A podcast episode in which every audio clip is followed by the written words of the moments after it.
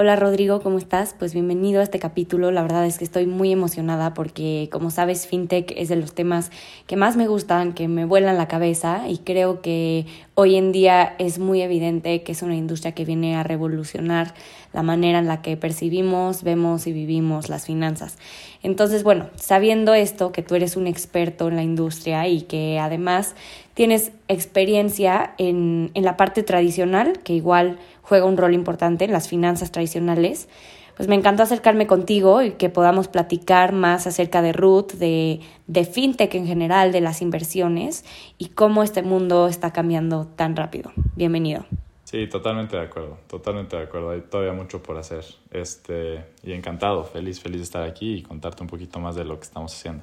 Buenísimo, pues empecemos esta conversación con algo mucho más personal porque ya sabes, te mandé el forms para que lo contestaras y esto es con la finalidad de conocer a mis invitados más a fondo, de una manera más personal, em, enganchar con la conversación y pues sí, a veces un poco salirnos de lo tradicional que es el emprendimiento que están haciendo y entender su personalidad para que seguramente varios se puedan identificar. Y bueno, una de tus respuestas fue que tu libro favorito es una novela. Entonces esto me llamó mucho la atención, más porque estamos en un mundo donde todos quieren leer acerca de, ya sabes, historias de éxito, emprendedores que la han armado en grande, biografías, libros muy enfocados hacia ser productivo, hacia todo el tiempo estar haciendo algo nuevo, estar innovando, innovando o estar creando. Así que, pues que hayas escogido una novela con tu perfil me llama la atención. Seguramente es una forma de escape, una forma de explorar otras cosas de ti. Así que, ¿por qué una novela? Platícanos más. No, sí, feliz. La verdad es que creo que es algo, o sea, bien importante, ¿no? O sea, como que otra vez, o sea, casi, casi, hoy por hoy es, está súper normalizado el tema de, no sé, como hustle culture y todo lo que, todo lo que haces tiene que ser productivo porque si no estás perdiendo el tiempo. Este, la verdad es que creo que eso no, no necesariamente está bien, ¿no? O sea, creo que mucho es de balance. Este, realmente también, o sea, parte importantísima de, de, poder hacer algo que te apasione es pues también complementarlo con todo lo demás que te hace humano, ¿no? O sea, no, no, somos este, maquinitas de, de, productividad y creo que eso es, sorprendentemente, lo aprendí, de hecho, en el ITAM, este, un, un, profesor de estos estudios generales que, que él es como, como loco, nos dijo, o sea, de verdad, el que fuera del ITAM esté leyendo un paper o esté leyendo, o sea, cosas de, de o sea, no, no, que, que no te estén generando pues algo para hacerte, pues darte una visión más integral de la vida este, complementar también pues, la parte humana, realmente pues están perdiendo el tiempo, ¿no? O sea, ya también suficiente exposure a eso tienes en el día a día. Este, creo que obviamente sí está bien eh, buscar hacer esos espacios para también profundizar en temas que te apasionan desde el punto de vista profesional, pero sin dejar a un lado cosas que también pues te, te hacen pues, pensar y, y replantearte las, las preguntas importantes y las cosas que también pues, hacen que, que la vida valga la pena, ¿no? O sea, creo que, sobre todo ese libro en particular, el de Slaughterhouse 5, de Kurt Vonnegut, este, es un libro extremadamente raro, ¿no? Es, es una, digamos que es prácticamente humor negro de, de, la Segunda Guerra Mundial. Entonces, es algo muy, muy, muy peculiar. La primera vez que lo leí me explotó la cabeza porque pues habla de la vida, o sea, de cómo, de, de, de la vida, de la muerte, de, por qué es importante, pues, o sea, muchas cosas, ¿no? De, la importancia de lo, de lo, cotidiano, de cada ratito, de cada momento. Y me encantó, desde ahí me encanta, lo he leído yo creo que cinco veces.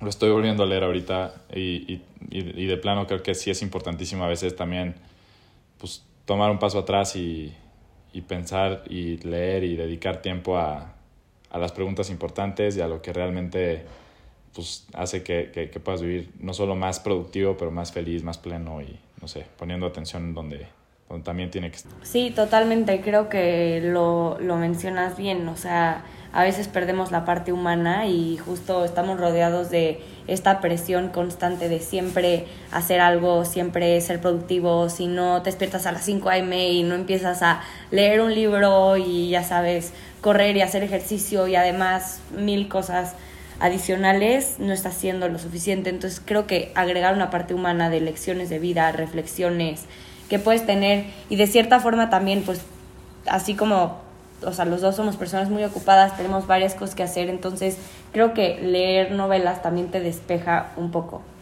Ahora te quiero preguntar, ¿qué significa para ti la frase This too shall pass? La verdad es que esta también es, o sea, creo que es, creo que es importantísima en la vida, o sea, porque creo que te ayuda a dar, a dar, a dar perspectiva de, de, de los momentos buenos y de los momentos malos. O sea, creo que cuando estás en un excelente momento, es importante acordarte que pues, eso también va a pasar. Entonces te, te, te, ayuda a sentarte, a apreciarlo, a disfrutarlo y también a no tomarte muy en serio, ¿no? O sea, como decir, ok, pues esto va a pasar y, y, es normal. Y también, sobre todo en los momentos malos, eh, creo que te ayuda a, a, tener esa perspectiva de que, digo, va a pasar, ¿no? O sea, creo que creo que es algo que, que, te ayuda a centrarte, a tomar un poquito más de distancia de, del momento en el que estás, que muchas veces pues, es abrumador, ¿no? O sea, sientes que, que, se te está cayendo el mundo o que estás en la cima del planeta y que ya, ¿no? O sea, que, ya alarmaste y que no. O sea, e, e, eso de This Too Shall Pass te ayuda a sentarte y volver a, no sé, replantearte el, dónde estás parado y, y disfrutar los, los high highs y pues, poder llevar mejor los low lows que pues digo, de eso se trata la vida.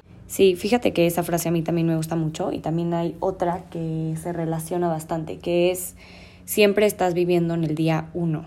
Y esta frase la he escuchado con varios emprendedores y también la he escuchado em, alrededor de Amazon, que es de las frases que más usan. Así que tienes toda la razón.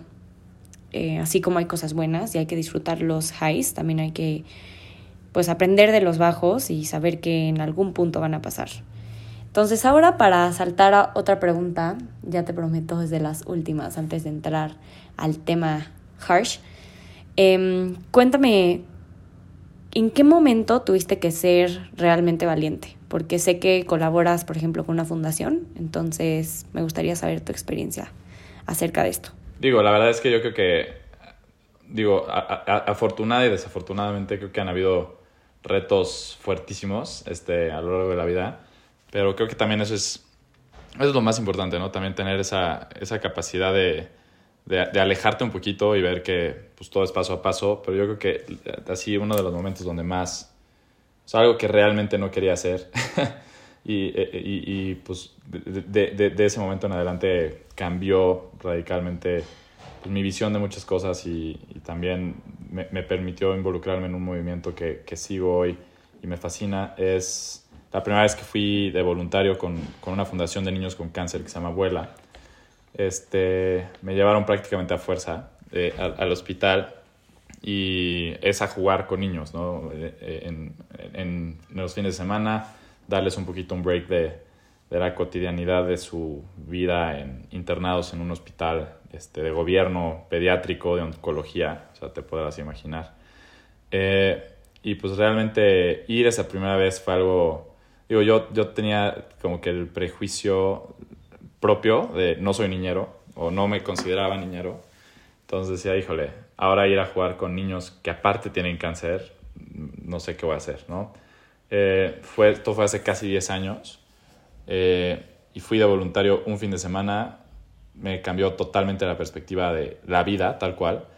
Este, y desde ahí nunca dejé de ir, ¿no? Este, y, digo, hoy tengo el privilegio enorme de, estar en el consejo de la fundación, este, de, pues estar también hoy, eh, no solo como voluntario, que, me siguen, o sea, sigo yendo cada vez que puedo, pero pues creo que también me permitió darme cuenta que hay muchas otras formas de, de, ayudar y de contribuir. Este, y pues bueno, hoy esa fundación, o sea, es un orgullo enorme decir que, que pues, atendemos alrededor de 500 niños en, de los estratos socioeconómicos más, más complicados de nuestro país. Este, o sea, para que tengas una idea, el ingreso promedio de una casa de la fundación son cuatro, bueno, para empezar son cuatro personas y el ingreso promedio mensual son como 3.500 pesos.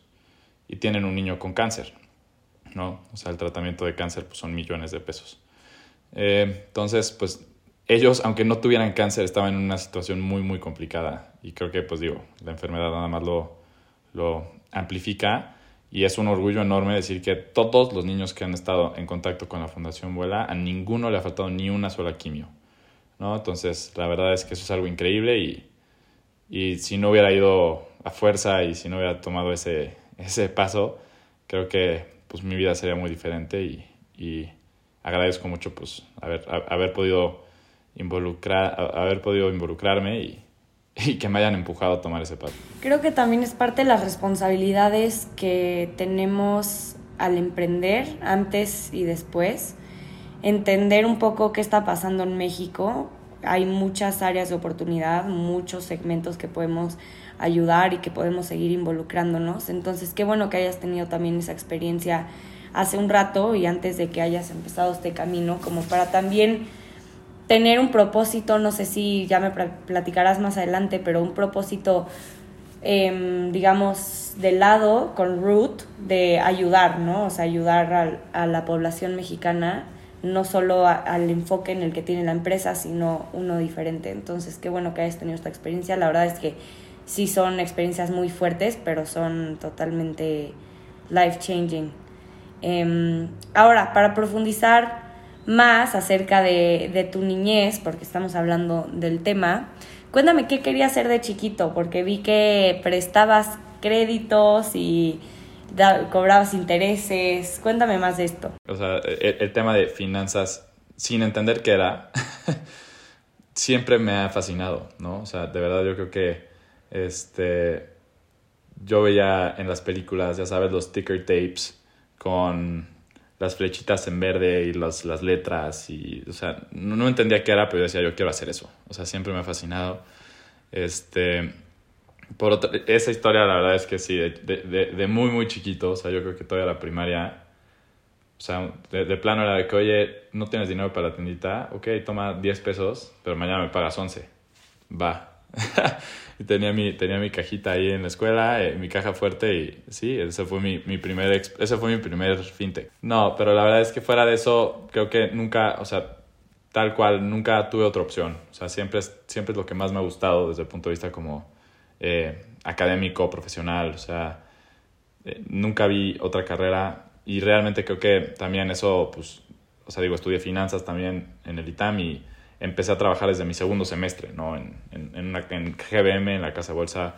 Este, realmente creo que soy la única persona en el mundo que se ha emocionado cuando le dieron su RFC, porque significaba que podía empezar a invertir, ¿no? Entonces, como que siempre ha sido algo muy, muy, muy cercano a, a, a mí. Este, la verdad es que siempre siempre me generó muchísima curiosidad, muchísimo interés. Leí todo lo que pude leer este, antes de la universidad y, creo que también esta parte de finanzas y inversión siempre, o sea, tiene como algo de, de mística, ¿no? O sea, como que la gente que, que quizás no está tan cerca, y digo, incluido yo antes, o sea, como casi casi es, es magia, o sea, ¿cómo, ¿cómo, puedes saber si una acción va a subir o va a bajar? ¿Cómo sabes cuánto vale una? O sea, porque bueno, creo que hay un punto anterior a entender un poco más que ni siquiera sabes que una acción necesariamente está ligada a una empresa, ¿no? Entonces, o sea, ¿cómo sé qué acción va a subir, qué acción va a bajar? Este, siempre me ha fascinado, siempre, siempre ha sido algo que, que, me ha, que me ha vuelto loco, ¿no? Este, y la verdad es que ese sí fue, o sea, desde un punto de vista profesional, creo que sí, nunca tuve otra opción, este, y, y, pues cada vez que me fui acercando más, eh, también me fui apasionando más del tema y, y sigue siendo lo que más me gusta. Me fascina la historia de la tiendita, está buenísimo eso. Pero bueno, total, como lo dices, creo que cuando tienes un tema del que sabes y del que quieres que el mundo, el resto del mundo lo conozca, creo que le pones mucho más pasión, mucho más interés. Y además es algo que, por lo que veo, por lo que, por lo que escucho, no te lo quitaste de la cabeza todos estos años. Entonces hace todo el sentido del mundo emprender cuando hay una idea que no te la puedes quitar y te despiertas y te duermes con lo mismo y con el mismo tema. Así que Ahora hablando un poco del ecosistema fintech, cuéntame qué áreas de oportunidad vieron en este sector y cómo es que Ruth está aprovechando las tendencias innovadoras para ofrecer productos y servicios de calidad para tus clientes. Sí, mira, o sea, yo creo que más allá de fintech en particular, o sea, Root puntualmente, o sea, empezamos Root prácticamente por, por, por dos, o sea, digo, la, la, historia puntual casi casi lo que, lo que detonó así el, el aha moment fue que a mi socio Carlos un día le bloquearon su cuenta de inversión en, la plataforma que hoy tiene 90% de las cuentas de inversión en México. No sabíamos ese dato en ese momento. Yo trabajé ahí, este, y, y, ni, con, ni con gente adentro ayudándonos, este, se tardó creo que un mes y medio en que le desbloquean su cuenta, este, con posiciones abiertas, etcétera. Dijimos, no puede ser, o sea, no puede ser que, que esto sea lo único que hay disponible en México. Y desde ese día en adelante no hemos parado de hacer esto, ¿no? O sea, tal cual fue un día que lo platicamos y ese día empezamos.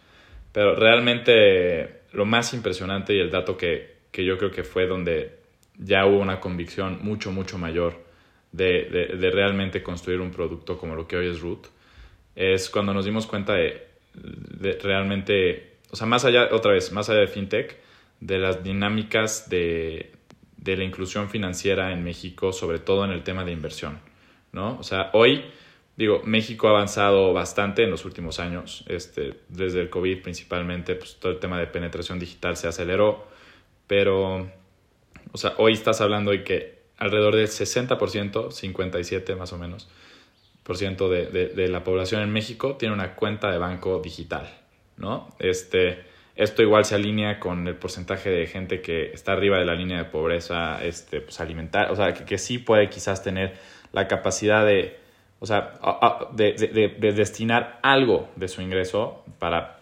generación de patrimonio y también se alinea con gente, esa misma, ese mismo 57, 60% se alinea con gente que está en el sector formal, ¿no? O sea, que tiene un RFC y que bien o mal este, está, está dentro de ese sector formal, ¿no?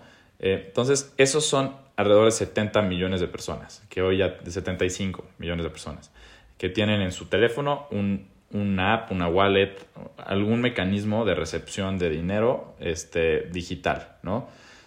Cuando tú ves eh, cuánto, de eso se traduce a gente con acceso a un producto de inversión o con, eh, con una cuenta de inversión en México, este, pues realmente es, es, ridículo, ¿no? O sea, en 2021 que empezamos esto, eh, estábamos hablando de que alrededor de 2 millones de personas invertían contra 74 millones con una cuenta de banco, ¿no? O sea, es era menos del 2%. Ese número ha ido creciendo. han habido varias dinámicas que han fortalecido ese número de, de, una u otra forma. Este, hoy estamos hablando de que hay alrededor de 4 millones de, de inversionistas en México, este, alrededor del 4%. Este, pero también esto es eh, en, en, en, un nivel de concentración altísima. ¿no? En México, el, el, el ecosistema de productos de inversión está muy, muy limitado y hoy hay un, un jugador que tiene el 90% de las cuentas, ¿no? Por, por, muchas razones, ¿no? Quizás porque en un principio eh, lo que pasó en Estados Unidos, eh, el Robin Hood craze, ¿no? Se cerraron los deportes en vivo, se cerraron los casinos, que seguía abierto la bolsa. Y aparte, pues en Estados Unidos hubieron muchos apoyos de, pues, económicos a la población en general, alrededor de entre 2.000 y 5.000 dólares este, para cada, para cada ciudadano.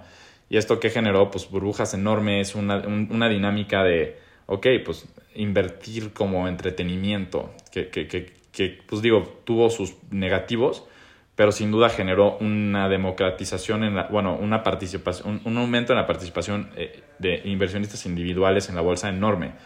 O sea, aumentó de alrededor de, de 15% a 20% del volumen eh, en Estados Unidos en la bolsa que, que, se operaba por inversionistas individuales y eso es un mercado de 17 trillion dólares, ¿no? O sea, fue un, cambio enorme en cuanto a la capacidad, eh, en, en, la capacidad de mover el mercado tal cual, eh, pues todos estos inversionistas individuales con sus cuentas en plataformas como Robinhood, ¿no?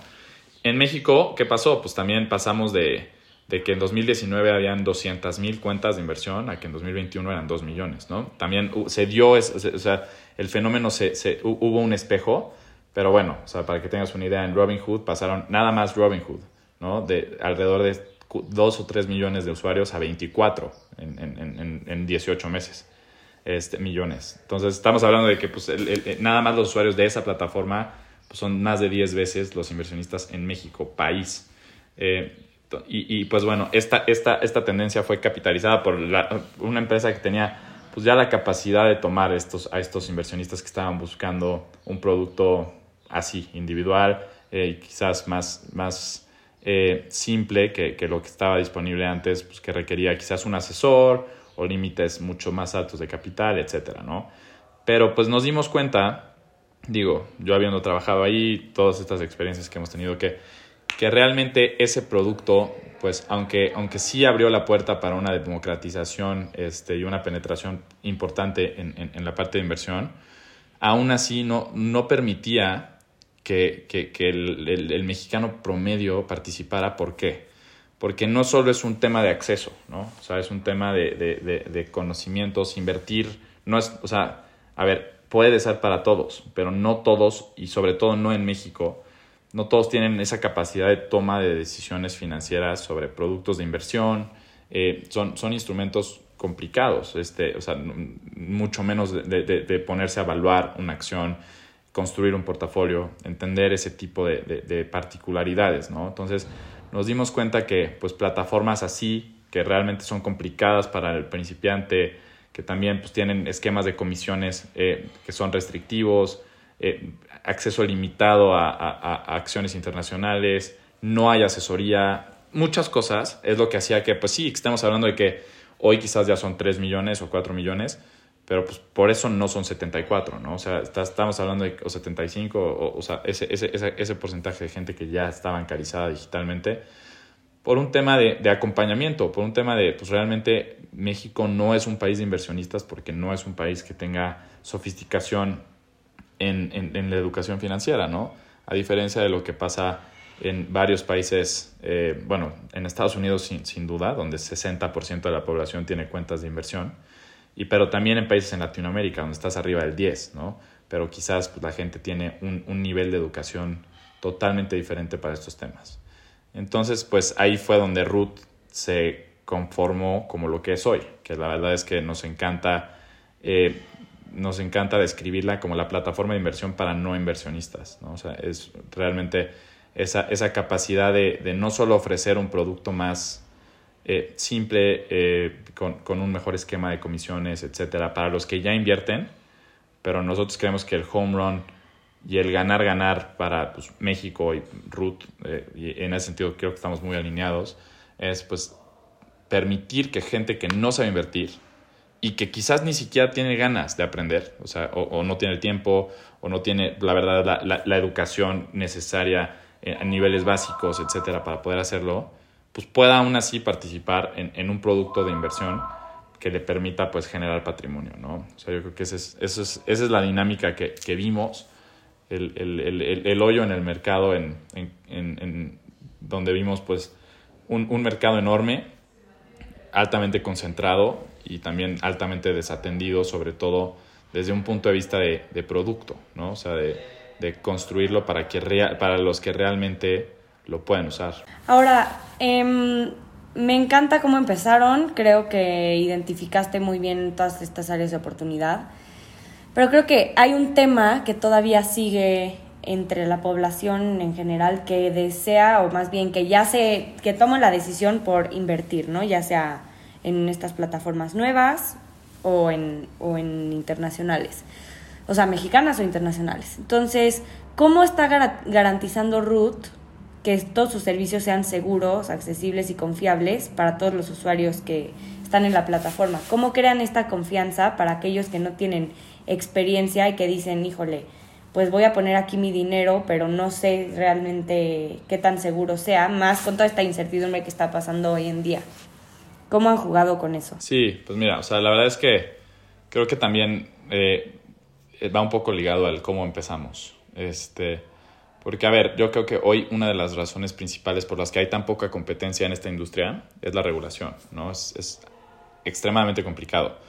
Eh, nosotros no es broma. Este, yo creo que para empezar esto hablamos con más de 50 abogados. Este, y fue un, un, proceso muy, muy profundo de entender el, el, por qué y el cómo podemos hacerlo de una forma diferente, novedosa, pero también extremadamente segura, regulada, este, sin, sin, tener para nosotros mismos un riesgo de, de operación fuera de, de, lo que podamos hacer, este, pero también pues, que le permita a los usuarios tener muchísima confianza en que su dinero está seguro, en que también, o sea, digo, hoy por hoy, ahorita entramos, entro un poquito más de detalle, ¿no? Su dinero está seguro en cuanto a regulación, en cuanto a seguros, tal cual, pero también desde un punto de vista de, de, de, ciberseguridad, etcétera, ¿no? Que también para esto es extremadamente relevante. En, en, en eso, pues lo, lo primero que, lo, lo primero que te diría es, nosotros, tal cual, a diferencia de, también muchas otras startups y muchos otros productos, sobre todo fintech o, novedosos en ese sentido, pues tienes esta facilidad de construir un MVP, ¿no? O sea, construyes un, un, MVP, lo sacas y ves qué tal funciona y, y, pues vas iterando, etcétera, etcétera. En nuestra industria eso no existe, ¿no? Nosotros realmente, pues sí pudimos hacer mucho beta testing con friends y family, gente muy cercana, pero ser un producto tan, tan, tan regulado pues no te permite poner en la tienda eh, o poner en el mercado nada que no esté palomeado por pues, todas las autoridades, ¿no? O sea, en nuestro caso, la, la, casa de bolsa con la que operamos está en Estados Unidos, este, regulada obviamente por la SEC, o sea, miembros de, de, de FDIC, este, eh, FINRA, etcétera, ¿no? O sea, eh, desde ahí pues también ya hay un, o sea, fue un, fue un componente complicadísimo explicarle a una casa de bolsa en Estados Unidos que un proyecto de dos cuates de 27 años en, en, en, México, pues quería asociarse con ellos y abrir la puerta, ¿no? O sea, creo que ese fue de los primeros retos. El segundo, sin duda, fue explicarle a la, a la CNBB en México cómo, pues realmente esto era un producto que también, lo que nuestro, nuestro, nuestro objetivo principal, yo siempre digo que como yo voy a medir el éxito de Root, es pues esa capacidad de hacer que gente que no tenía un producto de inversión empiece a construir patrimonio, ¿no? O sea, es importante que la gente tenga mejores eh, oportunidades de productos de inversión y pues ese segundo gran reto fue explicárselo a la, a la comisión, ¿no? Este, afortunadamente creo que ahí también hemos sido siempre muy transparentes y siempre muy, muy cautos de, de, de no operar fuera de, de, lo que se puede. Este, y por otro lado, pues digo, también hemos siempre tenido el foco eh, a, un nivel muy, muy, muy, muy eh, profundo a tener siempre pues, una, una seguridad tanto de la información como del dinero pues de grado bancario, ¿no? O sea, realmente ahí sí eh, hemos tenido varias auditorías de ciberseguridad en donde pues realmente, gracias a Dios, eh, hoy por hoy estamos limpios y estamos extremadamente cómodos, ¿no? Y es un, es un esfuerzo ongoing, pero creo que en ese sentido también es algo donde nunca hemos perdido el, el foco y por otro lado, eh, desde el punto de vista de, de, esta incertidumbre que mencionas de los bancos en Estados Unidos, etcétera, eh, esto, es, esto es totalmente diferente, ¿no? Porque tú, tu dinero está en acciones, o sea, tu dinero es tuyo, para empezar, nosotros como, o sea, no, no, no está en una casa de bolsa en Estados Unidos eh, y ese dinero pues no se presta, no se coloca, ese dinero está en realmente en una acción, ¿no? O sea, tú fuiste y compraste un título y tú eres el dueño. Entonces, en ese sentido, tienes esa protección pero por otro lado, también todas nuestras cuentas están, están aseguradas en Estados Unidos hasta por 750 mil dólares, ¿no? Cuando yo te estoy hablando que nuestra cuenta promedio ahorita está alrededor de 800 dólares. Entonces, creo que, que, que, todos pueden dormir muy, muy tranquilos. Este, ojalá pronto tengamos muchas cuentas arriba de ese, de ese seguro, pero aún así, este, pues es una industria totalmente diferente a, a, la de un banco, donde pues el dinero quizás está, digo, o colocado en instrumentos de renta fija o quizás depende de la sofisticación en, en, en, otros productos. Este, pero en, en, nuestro caso, pues el dinero eh, está en títulos, ¿no? Eh, al final del día está en títulos líquidos de, que, pues, que son de los usuarios, no, no, no, no de la casa de bolsa en Estados Unidos y nada que ver con, con Root como empresa. Entonces, en ese sentido, pues hay una, una certeza importantísima en, en el en el dónde y cómo se está custodiando ese dinero. Sí, mira, yo creo que la regulación es importante por dos cosas. Uno, le da confianza a tus clientes de que existen organismos internacionales que pueden respaldar eh, este tipo de, de actividades que, que, hace Ruth y pues también la Casa de Bolsa de, de Estados Unidos que es parte de, de, su, de su propuesta de valor, creo yo. Y por otra parte, em, crea confianza a los inversionistas, en, ya hablando como en una escala de crecer la empresa, crecer Root como, pues, como empresa y también un poco como portafolio. Así que eh, me da gusto que hayan pasado por este proceso. Sé que es muy difícil, sé que es un proceso muy pesado y riguroso, así que pues toma tiempo, no es de un día a otro y pues qué bueno que, que ustedes lo, lo tengan en cuenta y lo tomen como, como prioridad. Y ahora me gustaría saber si nos podrías guiar hacia cómo se ve el journey de un cliente en Root, cómo es este proceso de enrolamiento cuando se meten a la aplicación, qué es lo primero que ven o qué es lo que tú esperabas que viviera el cliente. Claro, sí, mira, o sea, yo creo que ahí también hubieron eh, avances importantes este, de lo que pudimos eh, lograr con, con, la comisión en México, porque también hoy por hoy es, es, es me, me, encanta decir que pues, en, a Root puedes entrar en, en un, un, segundo, ¿no? O sea, puedes entrar y explorar solo con tu celular, aparte, antes de hacer el, la parte, entre comillas, pesada. Este, entras, exploras, puedes este, ver todos los productos, enamorarte de, de, de, del producto, de la aplicación y una vez que ya quieres hacer tu primera compra, ok, pues sí tenemos que conocerte mejor, ¿no? Este, por, eh, eh, evidentemente hay temas regulatorios, etcétera, pero la verdad es que ahí, como habrás, como habrás visto, pues sí, el onboarding eh, necesitamos, pues evidentemente varias cosas eh, eh, a nivel de información del usuario, pero en cinco minutos acabas tu onboarding completo.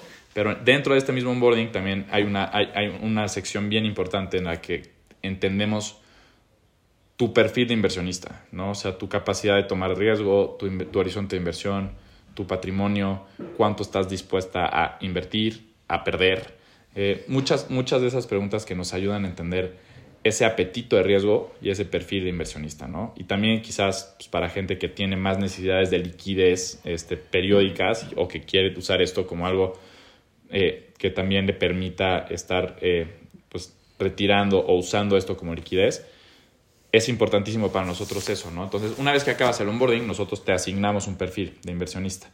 Y ese perfil automáticamente nos, a, nosotros nos permite armarte un portafolio. Entonces nosotros armamos un portafolio personalizado para, para todos nuestros usuarios. Entonces, si tú caes dentro de este supuesto de quiero invertir, no sé cómo, que es 99% de México, tenemos esa capacidad de ofrecerte un producto con base en esas necesidades que tú tienes de, pues, de tolerancia al riesgo, cuánto, hasta dónde estás dispuesto a, a perder este, o, o, ganar, etcétera, ese horizonte de tiempo en el que tú quieres invertir, tenemos esa capacidad de instantáneamente ofrecerte ese producto que para ti va a hacer que invertir esté en piloto automático y simple, ¿no? O sea, también sin esa necesidad de que escojas o que te confundas o generar fricción, entras y ya está, ¿no? Entonces, pues ese producto realmente es algo que nos ha, nos ha sorprendido positivamente. Hoy eh, yo te diría que alrededor de bueno, casi la, la, gran mayoría de los fondos que ya están invertidos en Root están en esos productos. Es gente que, que, está, que optó por, por pues, no, no, tomar sus propias decisiones de inversión y nos da un gusto enorme eh, poder decir que sí estamos ayudando a que todas esas personas que no sabrían o no, o sea, no se sentirían cómodos tomando esas decisiones hoy están invirtiendo, ¿no? De, de, de, de los alrededor de 500 usuarios que hoy tenemos, yo te diría que también es, el número está alrededor de 300, 350, son first time investors. O sea, es la primera vez que se acercaron a un producto como estos y también es, un, o sea, es, es algo que, que, nos ha ayudado a validar que la gente que no estaba invirtiendo no necesariamente es porque no quisiera, ¿no? sino es que porque no había un producto que, que estuviera hecho para, ese, para el mexicano, que, o sea, con, con, las complejidades que tenemos para temas de finanzas, pero también para el principiante. ¿no? Y también, afortunadamente, pues tenemos la, la ventaja de poder este, ofrecer un, un, eh, eh, un, ex, un, Explore, digamos, donde también pues, están todas las acciones de la bolsa americana. ¿no? Evidentemente, esta parte, eh, pues nosotros también tomamos ahí nuestras medidas en esos perfiles de riesgo para hacer recomendaciones, etcétera, y pues hacia adelante es algo que queremos robustecer aún más, pero también para esos usuarios que sí tienen esa capacidad o, o esas ganas de tomar sus propias decisiones, pues en Root también está disponible eh, a través de, esta casa de bolsa, pues todas las, todas las acciones americanas. eh, y, también pues todos los ETFs, etcétera, ¿no? Estos son, son más de 8000 instrumentos y a los que pues, puedes acceder desde un dólar. Me parece buenísimo que tengan más de 8000 instrumentos y que sean accesibles porque normalmente tenemos esta idea de que invertir necesitas una gran cantidad de dinero o invertir solamente se limita a pocos instrumentos o puede ser que hay varias plataformas que lo único que ofrecen es México y bueno, el hecho de que ustedes puedan tener un mercado internacional me, me llama mucho la atención. Ahora, platicando el futuro, quiero saber qué le espera a Ruth y cómo ven el crecimiento de esta plataforma en unos años. ¿Qué tipo de plataforma desean ser? Sí, claro. O sea, yo creo que la primera parte y el primer reto importante es, evidentemente, o sea, sí tenemos toda la intención hoy de, de, de, atacar muy, muy activamente este problema de la, de, la inversión, ¿no? O sea, seguir, seguir convirtiendo no inversionistas, seguir enfocándonos en, en que sea un producto en el cual puedas aprender mientras lo usas. O sea, no, la verdad es que hemos visto y, no queremos ser un producto este, en el que pues, dejemos a los usuarios abandonados o que también o sea, creemos que las, los mecanismos tradicionales o, sea, que, o, mecanismos de educación que se han intentado dentro de plataformas similares en México y en otros lados, o sea, tener una sección de webinars eh, no es lo que estamos buscando, ¿no? O sea, nos hemos dado cuenta que pues, eh, son secciones que no se meten ni Dios, acaban empolvadas y el usuario promedio no tiene como que esa sensibilidad o también, o, el tiempo o también ese nivel de interés, ¿no? Eh, eso no quita que, que, no pueda empezar a invertir. Esa es la, primera parte. Queremos seguir eh, construyendo un, un, producto que nos permita convertir la máxima cantidad de no inversionistas posible. Este, la verdad es que cualquier persona que se siente identificado con esto, ¿no? que dices, oye, tengo estas ganas de, tengo ganas de invertir, tengo el dinero para invertir, nada más no sé cómo, pues ser el producto perfecto para todas esas personas. ¿no? Y por otro lado, pues sí construir eh, mecanismos dentro de la aplicación que te permitan ir aprendiendo naturalmente, ¿no?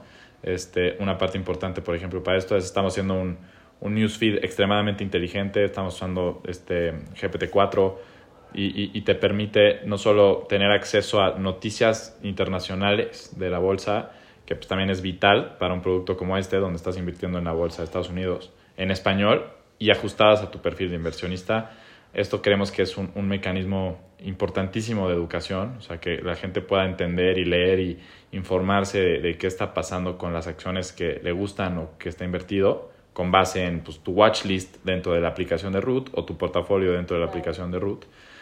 Cosas así, ¿no? Que permitan que, que los, que, que, que, sea una aplicación en la que tú sí puedas aprender, eh, pero naturalmente, mientras la estás usando, mientras estás invirtiendo, ¿no? Este, no, no, no, generar una barrera de entrada adicional para la gente que pues, quiere invertir. Y hacia adelante yo creo que sí hay, hay problemas complementarios dentro de, dentro de la industria de, de, finanzas personales o fintech en México. Problemas puntuales como por ejemplo el acceso a crédito, ¿no?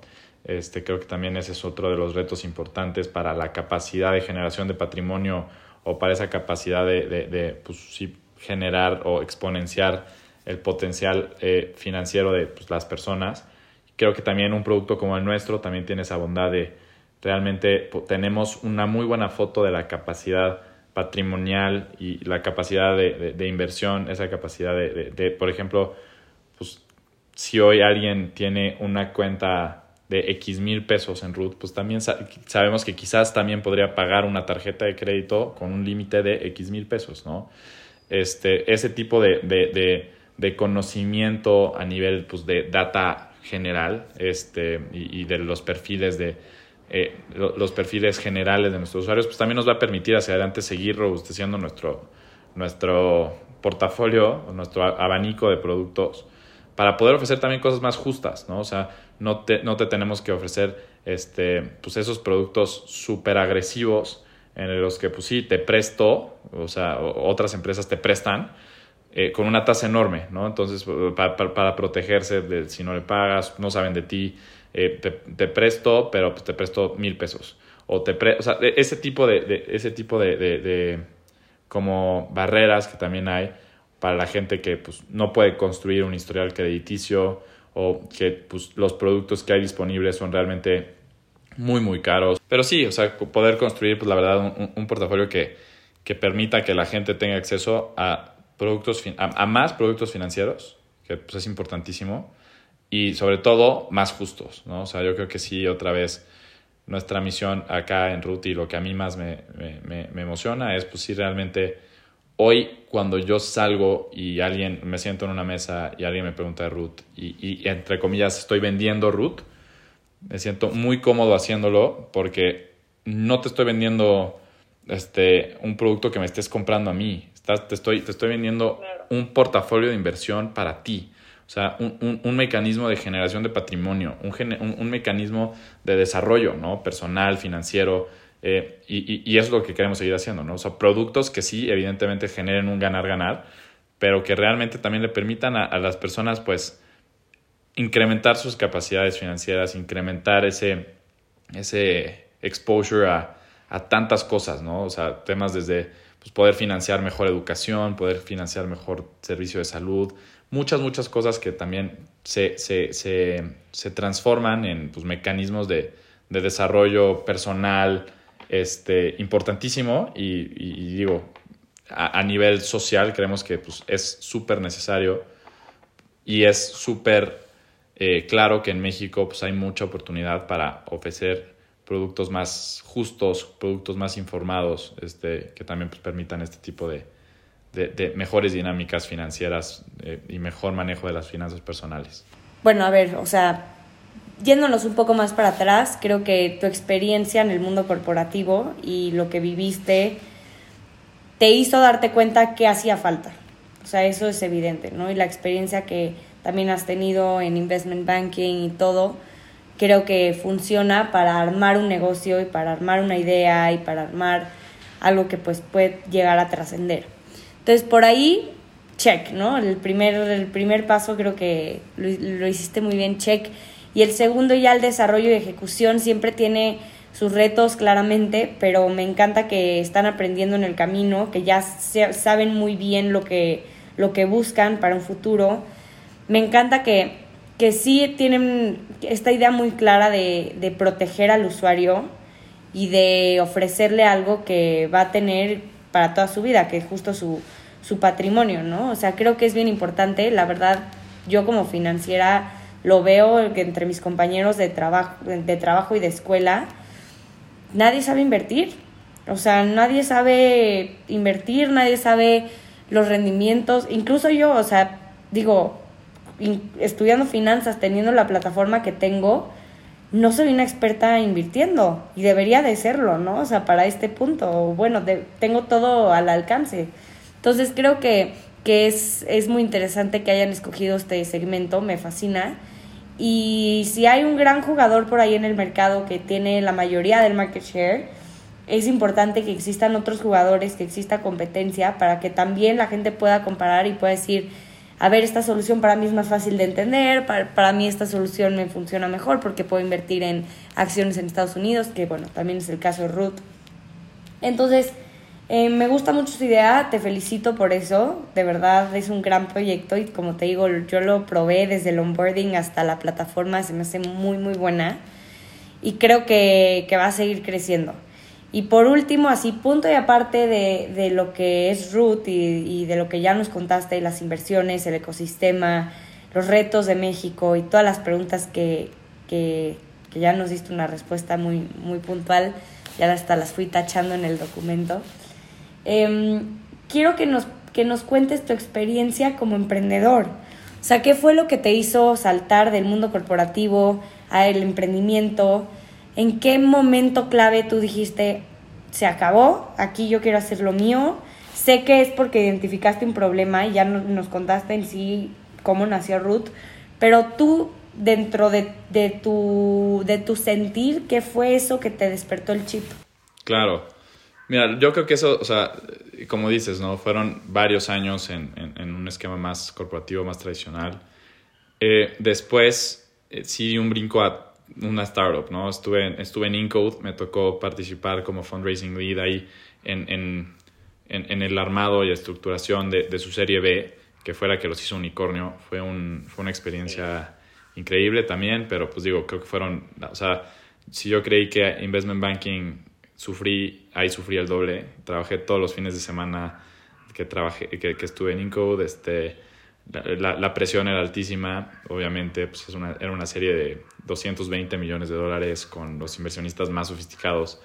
Eh, y, y, realmente pues también ahí como que, no sé, desde de, la parte corporativa anterior como que me había, me había dado como que mucho, yo creo que sí es importante en algún momento tener esa, esa experiencia de el nivel de exigencia que, que, que, se tiene que mantener, para el nivel de atención al detalle, el nivel de muchas cosas ayudan en ese sentido. En, en Inco también aprendí el, a ver, pues cómo, cómo se crece, cómo, cómo también, o sea, de, de, de ser, no me acuerdo si 70 empleados a 300, ¿no? O sea, realmente ese crecimiento, esa estructuración, el ir poniendo las vías del tren mientras el tren va avanzando, y también rápido. fue... Sí. O sea, porque... Y rápido. O sea, porque un ecosistema de startup se soluciona así, algo cayó y todos hacia qué está pasando y cómo solucionarlo en un minuto. Sí, este, creo que, creo que hubieron dos partes importantes, ¿no?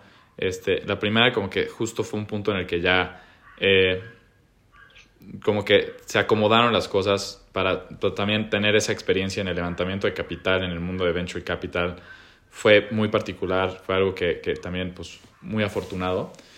Eh, y por otro lado, como que eh, fue esta, la historia que te platiqué, ¿no? De que a, a, Car a Carlos, mi socio, le bloquearon su cuenta, eh, meternos a entender, meternos a explorar y un, un, pro, un, problema que, que nos encantaba a los dos, pues ver una oportunidad enorme. yo creo que siempre digo que, a diferencia de, de muchos emprendedores, yo tuve la suerte de que el problema se me hizo extremadamente evidente. O sea, no, no, no es como que dije, estoy buscando qué hacer eh, y un día se nos ocurrió Ruth, ¿no? O sea, como que se no, o sea, eh, no, yo estaba haciendo otra cosa y un día se me presentó esto y dijimos, no podemos no intentarlo. Eh, entonces, en ese sentido fuimos muy afortunados, pero pues evidentemente es eh, otro, nivel de, otro nivel de retos, ¿no? Creo que algo que que nos tomamos muy en serio desde el principio es también eh, construir, digo otra vez, ¿no? Yo vengo de industrias complicadas, investment banking, eh, pésimo work-life balance, este, digo, mi experiencia pre previa en startups, por más que he aprendido mucho, también pésima experiencia en cuanto a work-life balance, este, queríamos construir algo diferente, este, me, me, gusta pensar que lo estamos logrando, este, realmente parte importante también fue decir, constru construyamos algo donde haya balance, donde la gente pueda leer novelas, este, realmente, donde, donde haya también esa parte de más humanidad en el, en, el, en el que estamos construyendo y en el con quién lo estamos construyendo. Eh, el armado de equipo sin duda es de los retos más importantes que, que, te, que te, encuentras pues, en, en, en, esto, porque es es la primera gente que tienes que, que hacerle el pitch, ¿no? Es la primera gente que tiene que confiar en ti antes de cualquier centavo de inversionistas es pues con, convencer a la gente que, que, y apasionar a la gente y ponerle la playera a la gente que, que, va a trabajar para construir ese sueño que tienes y hoy digo tenemos, ¿no? Porque creo que en nuestro equipo tenemos la fortuna claro. de que todos traen la playera puesta y algunos hasta el tatuaje. Este, creo que realmente es algo que, que agradezco mucho.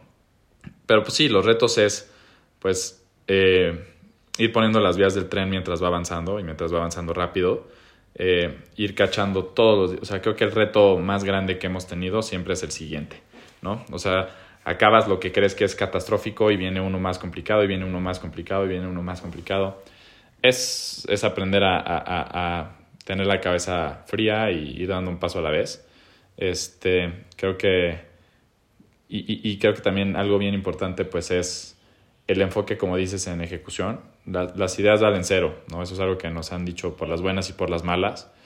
Este, y, y, pues sí, o sea, creo que hoy, hoy por hoy estamos en un punto donde pues la validación de la idea em, empieza a verse, pero pues tenemos todavía retos importantísimos que es pues poner esto en el celular de todas esas personas que, que quieren invertir y no saben dónde, ¿no? O sea, dejar muy claro que es con nosotros. Eh, pero sí, yo, yo, yo, yo lo que te diría ahí es, o sea, el, el, el enfoque en la ejecución es, es, de lo más importante, pero creo que para todos los que quizás este, no saben, o sea, o tienen esta inquietud de, de, de, de emprender y quizás este, no saben cómo empezar, etcétera. Yo creo que algo bien claro, este, y hay, hay, hay un, uno de los mejores fondos de venture capital del mundo, se llama NFX. Ellos dicen que hay, hay un concepto que se llama the fast moving waters, ¿no? Eh, creo que emprender siempre, o sea, siempre vas a estar remando cuesta arriba, este, pero creo que es mucho más fácil cuando encuentras esos caminos que, donde ya hay agua moviéndose y puedes tú llegar y aprovechar esa corriente y, y, y la forma más importante o, o, la forma que nosotros, o sea, antes de saber de este concepto, yo me di cuenta que es lo que nos pasó a nosotros, ¿no? Eh, una de las formas que ellos te recomiendan o, o, o que mencionan para encontrar estas fast moving waters es ver qué producto que es malo, o sea, que objetivamente tiene mucho por mejorar, funciona muy bien o, está, o, o, o, tiene un crecimiento enorme, ¿no?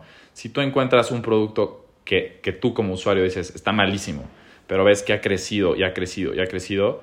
Y todos lo usan. Y... Todos lo usan y no hay de otra. Ahí, ahí, enfócate ahí, construye ahí. Claro. Y si es algo que te apasiona, pues más, ¿no? O sea, y creo que eso es lo que nos pasó a nosotros, ¿no? Vimos productos que para el mexicano promedio, o sea, y, a ver, creo que son grandes empresas, ¿no? Pero creo que otra vez, eh, eh, lo más importante es el usuario. Y aquí en México el usuario promedio para un producto así es no inversionista y no sofisticado esos productos no funcionan para ellos, ¿no? Y, y, y, vimos los crecimientos que han habido otra vez, ¿no? De 200 mil a 4 millones, wow. Dijimos, ahí hay, ¿no? Y por otro lado, pues es la industria que más nos apasionaba. Entonces, pues creo que, creo que se, se, se juntaron los ingredientes correctos. Pero, pero sí, obviamente, pues el, el, el, reto de, de, manejar un equipo, de conseguir capital, de pues, mantener altos estándares de calidad. Eh, altos niveles de seguridad, eh, los temas regulatorios. Creo que, creo que hoy, eh, sobre todo también el tema del capital, hoy emprender está en hard mode, pero creo que, creo que también nos ha obligado y ha obligado a todo esta, todos los que tenemos alrededor, que estamos en, etapas similares, y que sobre todo pues, muchos founders que, te, que, tengo cerca y que tengo el, privilegio de, ya sabes, de tener, pues, compartir la etapa y el momento con ellos, creo que nos ha obligado a todos a también tener una ventaja, que es construir modelos que funcionen, ¿no? O sea, creo que también esa, esa, esa época del free money, pues sí se acabó, este, para, para bien o para mal, pero también nos ha forzado y ha forzado a, a los proyectos que están haciendo ahorita a, a, construirse de una manera que funcionen, ¿no? Entonces eso creo que también ha sido un reto bien, bien interesante. Claro, para bien. Sí, ha, ha sido un reto bien interesante, pero también bien positivo en buscar la forma de que sea un producto justo y que funcione para los usuarios y que funcione como negocio, ¿no? También eh, no, no, tener que... Sea orgánico, porque cuántas fintechs hay hoy en día justo que queman y queman y queman capital y simplemente no funcionan, ¿no? No es redituable. Entonces es encontrar justo dónde sí, dónde sí crecen y dónde sí es orgánico, o sea, realmente como dices, el free money ya se acabó, esa época ya. Sí, y donde cada usuario, y donde cada usuario, donde cada usuario pues genera valor para ti y cuando, donde tú también estás generando valor para los usuarios, ¿no? O sea, claro. se acabó esa época de, claro. de, de, subsidios, de, de VCs, este, para crecimientos ridículos y creo que, digo, ojalá podamos ver crecimientos acelerados en, en, en industrias importantes que son productos que facilitan la vida de las personas, pero ojalá ese crecimiento también venga desde un punto de vista más sostenible, ¿no?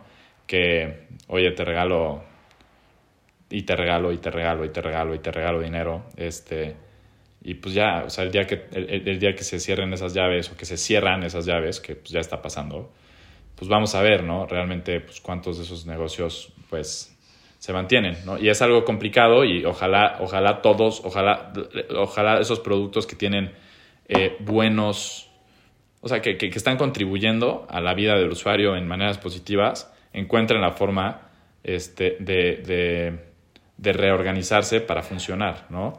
Pero creo que nosotros tuvimos esa, ese reto que se volvió una ventaja, que pues es construirlo para hacer lo más sostenible posible desde el día cero. Pues bueno, Rodrigo, hemos llegado al fin de este episodio. Quisiera seguir platicando, pero ya se nos pasó un poco el tiempo. Así que mil, mil gracias por haber sido parte entre líneas, por, por la plática, por tus consejos, tips y tu historia.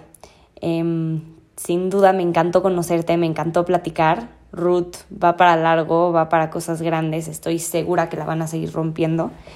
Y pues a todos los que nos escucharon, les voy a dejar aquí las redes sociales de Ruth para que puedan meterse a su Instagram, que puedan saber más acerca de esta plataforma y que puedan descargar la aplicación y de cierta forma sepamos nosotros quiénes vienen de la comunidad de Entre Líneas. Más adelante tendrán detalles para esto, así que espérenlo antes de bajar la aplicación. Y pues muchísimas gracias por haber estado aquí otra vez.